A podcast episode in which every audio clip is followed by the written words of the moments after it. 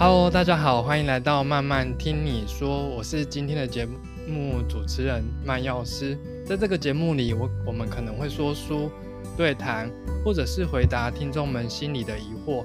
呃，不管今天的主题是什么，今晚我们都会听你慢慢说。今天呢，这集节目我们邀请到，呃，在喜盛市护理师转为老师这个工作的。腰子妈妈，我们先请腰子妈妈来跟大家打个招呼。Hello，大家好，我是腰子妈妈，然后我有十八年的喜盛式护理师经验，然后目前刚转职到老师这个行业。嗯嗯，很高兴有这个机会可以接受慢慢来药师的专访。对，所以我们这集节目呢，其实是想要谈，如果在一个地方或者是一个工作工作久了，离开这个舒适圈呢？需要多大的勇气？那我其实呢，准备了几个小题目，想要跟腰子妈妈，就是学姐呢，一起来呃请教，然后想听学姐的一些心路历程。那我们进入第一题，第一题是我想问学姐啊，在喜盛血液透析室诊所待了十几年，那你怎么会突然想要离职？那有没有说什么关键的事件啊，或者是因素？那最后呢，在比如说特休的累积，或者是有一些福利，你怎么样去放下这这些这这这些诱因这样子？嗯，好，呃，我会想要转职的原因，其实是因为我工作的职业伤害，就是让我必须要常常去看复健科，因为我们的工作性质就是必须要常常弯腰打针，那有时候还要协助病人。就是从床上要起来的时候，你可能要协助他下床。那还有我们就是洗身室有一些药水必须要自己提。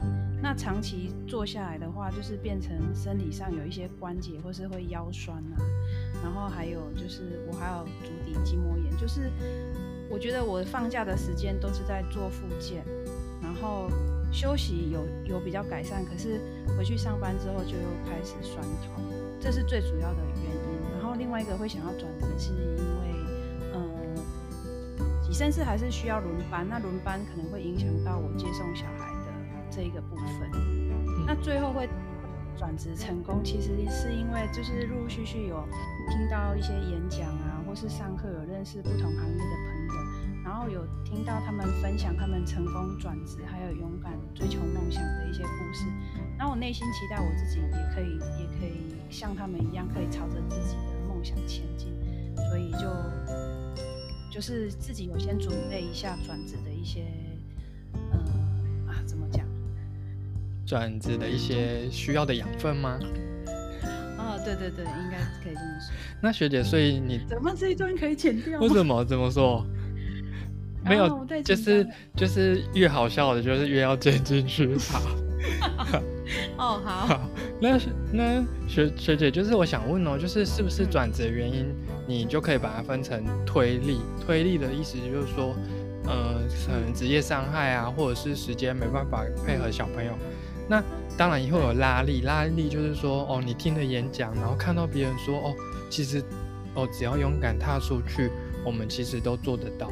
那我不知道学姐在过程中会不会心里面有一个挣扎，比如说我刚刚提到的特休，或者是福利，我累积那么久了，我怎么断？我怎么放下那些东西？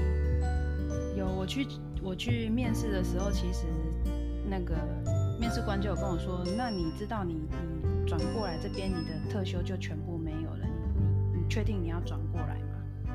他有问我这个问题，那其实我我自己会去衡量我要的是什么，我是要健康，还是我要我要金钱这样子？嗯，因为其实原本的工作薪水比转职后的薪水还要高，嗯，那如果然后你转职后薪水变少，然后特休又不见了，如果你一直把那个钱放在心上的话，你就没有勇气踏出这一步。嗯，所以你如果一直执着在，嗯啊，我那些福利不见了。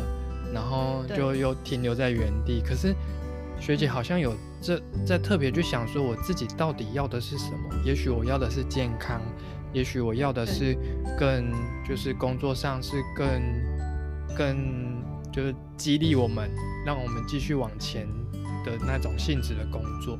哦，所以感觉学姐就是从推力、拉力，然后还有不执着。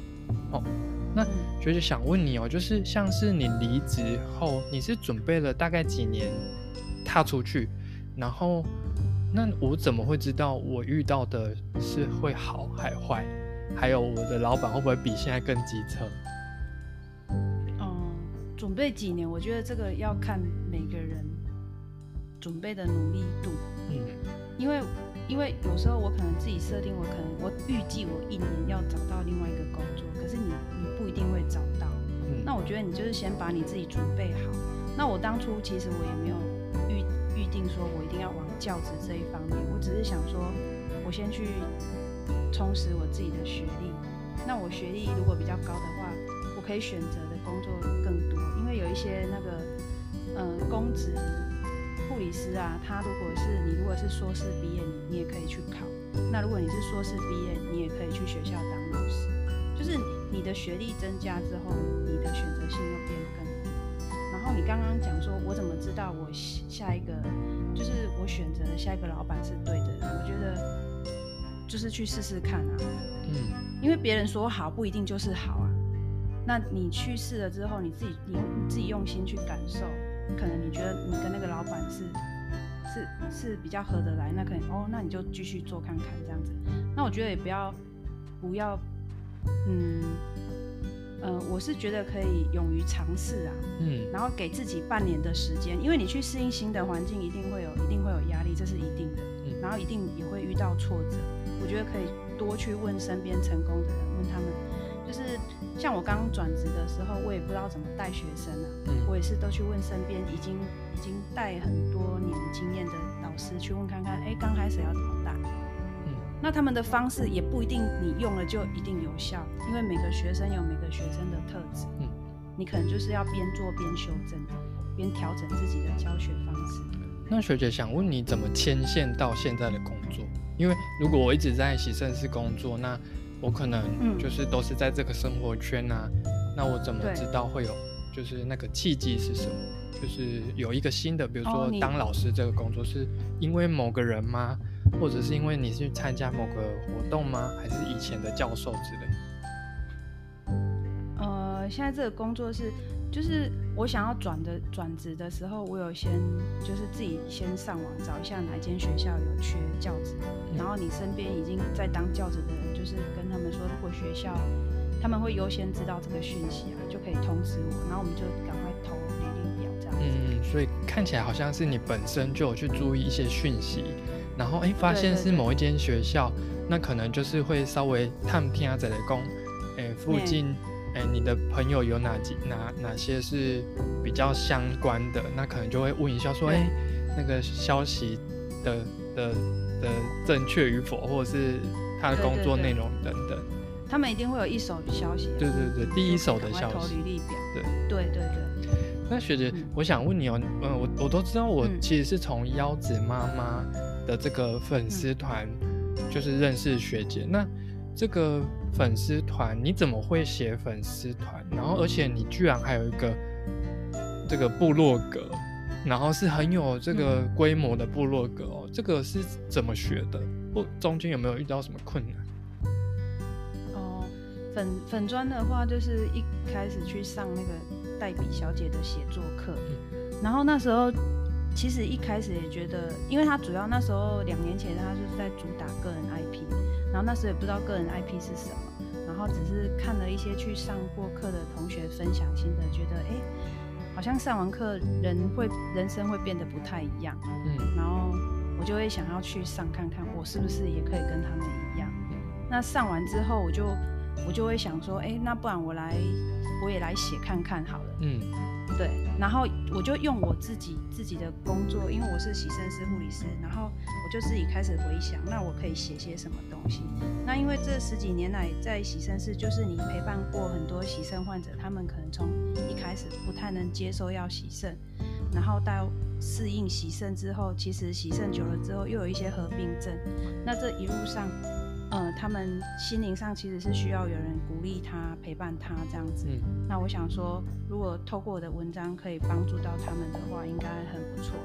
那还有就是，也有一些是想要走喜肾方面的护理人员，也会私讯我一些问题，就是说，哦，那喜肾的工作内容是什么？是像外面看到的这样，就是把针打打一打，然后就可以在旁边休息，然后只要时间到量血压，是是这样而已。那那学姐，我想之后嗯，会，嘿你说。之后会有写那个部落格是也是上代笔老师他们之前就是里面有个老师，他刚好是专门在写架，就是架网站的教练那、我们就有这这专门在架设网站，那、我们就大家一起报名上课这样子，嗯。然后就因为他觉得他觉得每个人都要有自己的网站，嗯，因为你在 FB 的粉砖有一天有可能会被收回去。那学姐，我想问你哦，可能很多人没有听过什么叫做个人 IP，你可以用简单的跟听众介绍什么是个人 IP 吗？我觉得，嗯，个人 IP 其实有点像是你自己的名片，然后你比如说像你慢慢来药师这样，你就有自己开一个专柜，这个专柜就专门在讲分享药师的一些内容。嗯那我的这这个专柜就是专门分享洗肾室或是洗肾方面的健康知识这些。嗯，那所以其实听到呃学姐从洗肾室护理师转换成学校的算是带实习生的老师，她其实有推力、有拉力、有诱因。那而且学姐呢，她的粉丝团就是额外再去学习怎么去呃架网站，然后怎么去写文章，然后你的受众喜欢怎样的文章，需要什么样的文章，这些都是学姐额外再去找教练吗？再去找教练来学习，是是这么说吗？嗯，可以这么说，因为我上那个代笔的个人 IP 只是开启了我开粉砖，可是你写写几篇之后，你会你会不知道要怎么怎么有条理的把它写出，就是比较偏向专业的，嗯哼嗯，然后那个后来我又上了他的那个进阶班，就是那个深度连载系列，他他也是教你说，哎，你怎么把你的专业跟你的专长，然后结合结合你，嗯，应该是怎么说？他协助你找到你的天命，嗯你要先知道你的热情是在什么地方，然后你从那个地方去去用心经营，那你就有办法写出一系列的文章，这样子。好像是有一个人引导你去找到像是宜晨老师的北极星的那种感啊，觉，对对对，然后你就跟着那个因为其实很多人都不知道自己的北极星，不知道自己的天命是嗯。什么，不知道自己喜欢的是嗯。什么，这样子。对，那学姐，我想最后想问你一个问题哦，就是你为了这个转职，或者是你为了呃，不管是转职还是充实自我，你平常做了哪些努力，跟做了哪些学习呢？嗯，我觉得大家可以多听演讲，然后还有阅读、看书，嗯然后可以追踪一些比较优质的粉砖，就会吸收到比较多正能量。嗯然后你如果看到不错，你就可以你就可以学习。然后尤其是如果你看到你的，嗯，比如说我在在护理好了，那我会想象说，你身边一定会有很优秀的护理人员啊。好，那你想象一下，你想要成为什么样的人，嗯然后去找有没有这个典范的人，那就朝着这个目标前进，这样子。嗯。那那学姐想问你哦，你在走出这个过程中，有没有旁边的家人啊或朋友觉得哈，你的周料好好的话，想到各位我，就是会有这样的我其实我那时候去读书，嗯，有有有，我那时候要去进修的时候，他们觉得说你读书，你你干嘛要花钱去读书？嗯哼。然后你去学东西，他说你干嘛花那么多钱去学东西？你想要你想要做什么？这样。那这样的心态要怎么去做调整？还是说要用怎么样来鼓励自己？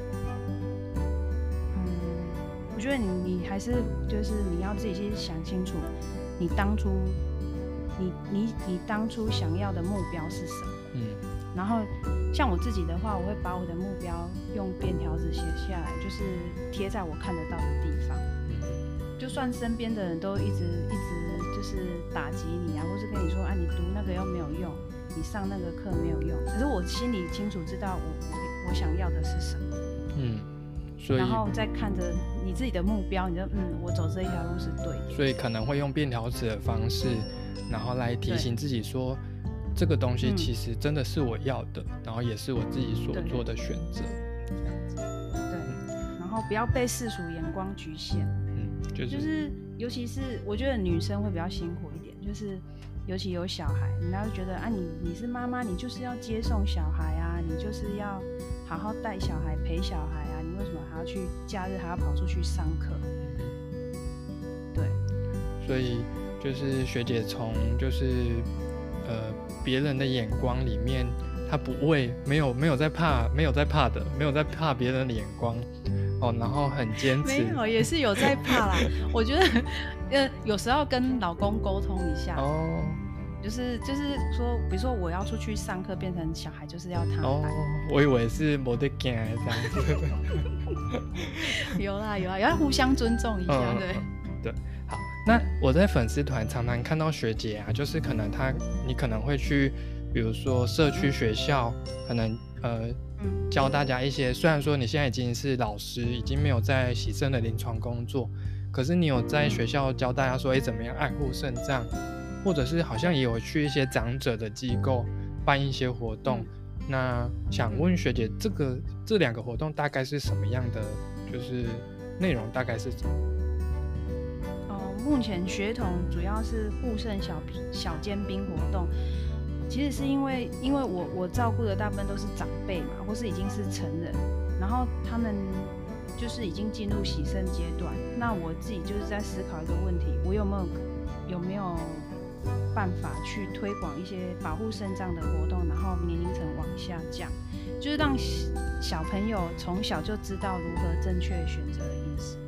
然嗯后从小就知道怎么保护自己的肾脏，对。然后我自己有设计一个二不二要一定要，这三呃这是二二一的口诀这样子。哦，那第一个二啊，第一个二就是二要，是要喝水，要喝水，要运动，要运动，要运动嗯。第二个二就是就是诶、不要吃加工品，然后不要憋尿。哦，不要吃加工品，应该是不要二要二不一定要。对，对不起，我再更更正一下，是二要二不一定要。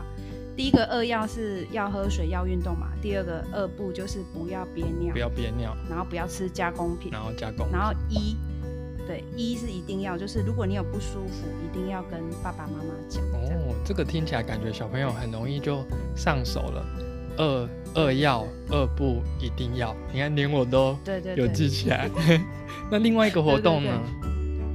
呃，就是社区长辈的那个关怀手作，其实是因为，呃，我自己的小时候自己的爷爷曾经住过那个长照机构。嗯那我很小的时候，我爸爸曾经带我去看过我爷爷。那，嗯，以前那个年代的那个长照机构，就是把所有的老人都关在同一个空间。嗯，那你进去的话，其实那个味道是就是不太好闻。不是很好闻。对，那住在里面的长辈当然也是都就是他们的眼神都处于那种很恐慌、很焦虑，就是好像有一种被遗弃的感觉。然后我我那时候，呃，我就在想。长大之后，我一直在想这件事情。如果我我有能力的话，我会想要去机构陪伴长辈。那我就想说，因为我喜欢做手作，那如果我可以把手作带入机构的话，呃，是不是会让长辈更开心？嗯那第一次去的时候，他们从，因为他们手其实有的会抖，或是有中风过，可能没有力气，但是你要让他，你要在做的过程中让他觉得是他做的，我就会把那个保利龙胶放在他手上，我握着他的手一起挤，这样子让他觉得其实是他做的。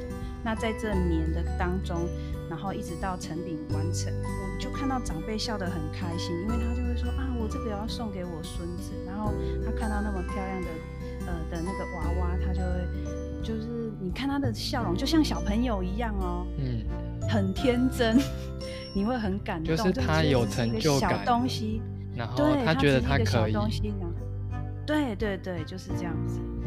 然后目前就是大概一个月会去一次这样子。那那在 FB 就是在粉砖分享之后，就有很多朋友也响应，他们就是有钱的出钱，有力的出力。嗯，那学学姐想，嗯，就是想问说，那如果我想要知道这两个活动的讯息，或者是我想要知道说，哎，学姐平常 PO 的一些。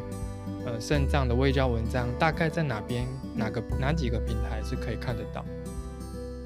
哦，就是那个腰子妈妈陪着你的粉砖，还有那个腰子妈妈陪着你的那个网站，嗯，就是会不定期的发布在那个消息在上面。这样。那那有有 IG 吗？因为现在很多那个小朋友都跟我说，那个老狼家的有粉丝团。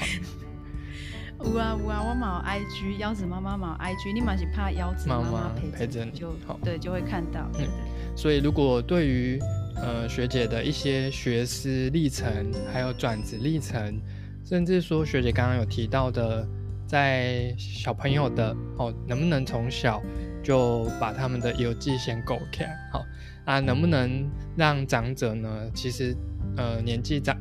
年纪大了之后，还是有成就感，还是知道说，其实我也可以的。尽管尽管我手抖，我还是可以完成很多事情。然后他其实从中有学到很多，就是会会得到很多成就感这样。那我们今天呢，就很感谢腰子妈妈学姐呢来，就是跟我们聊天。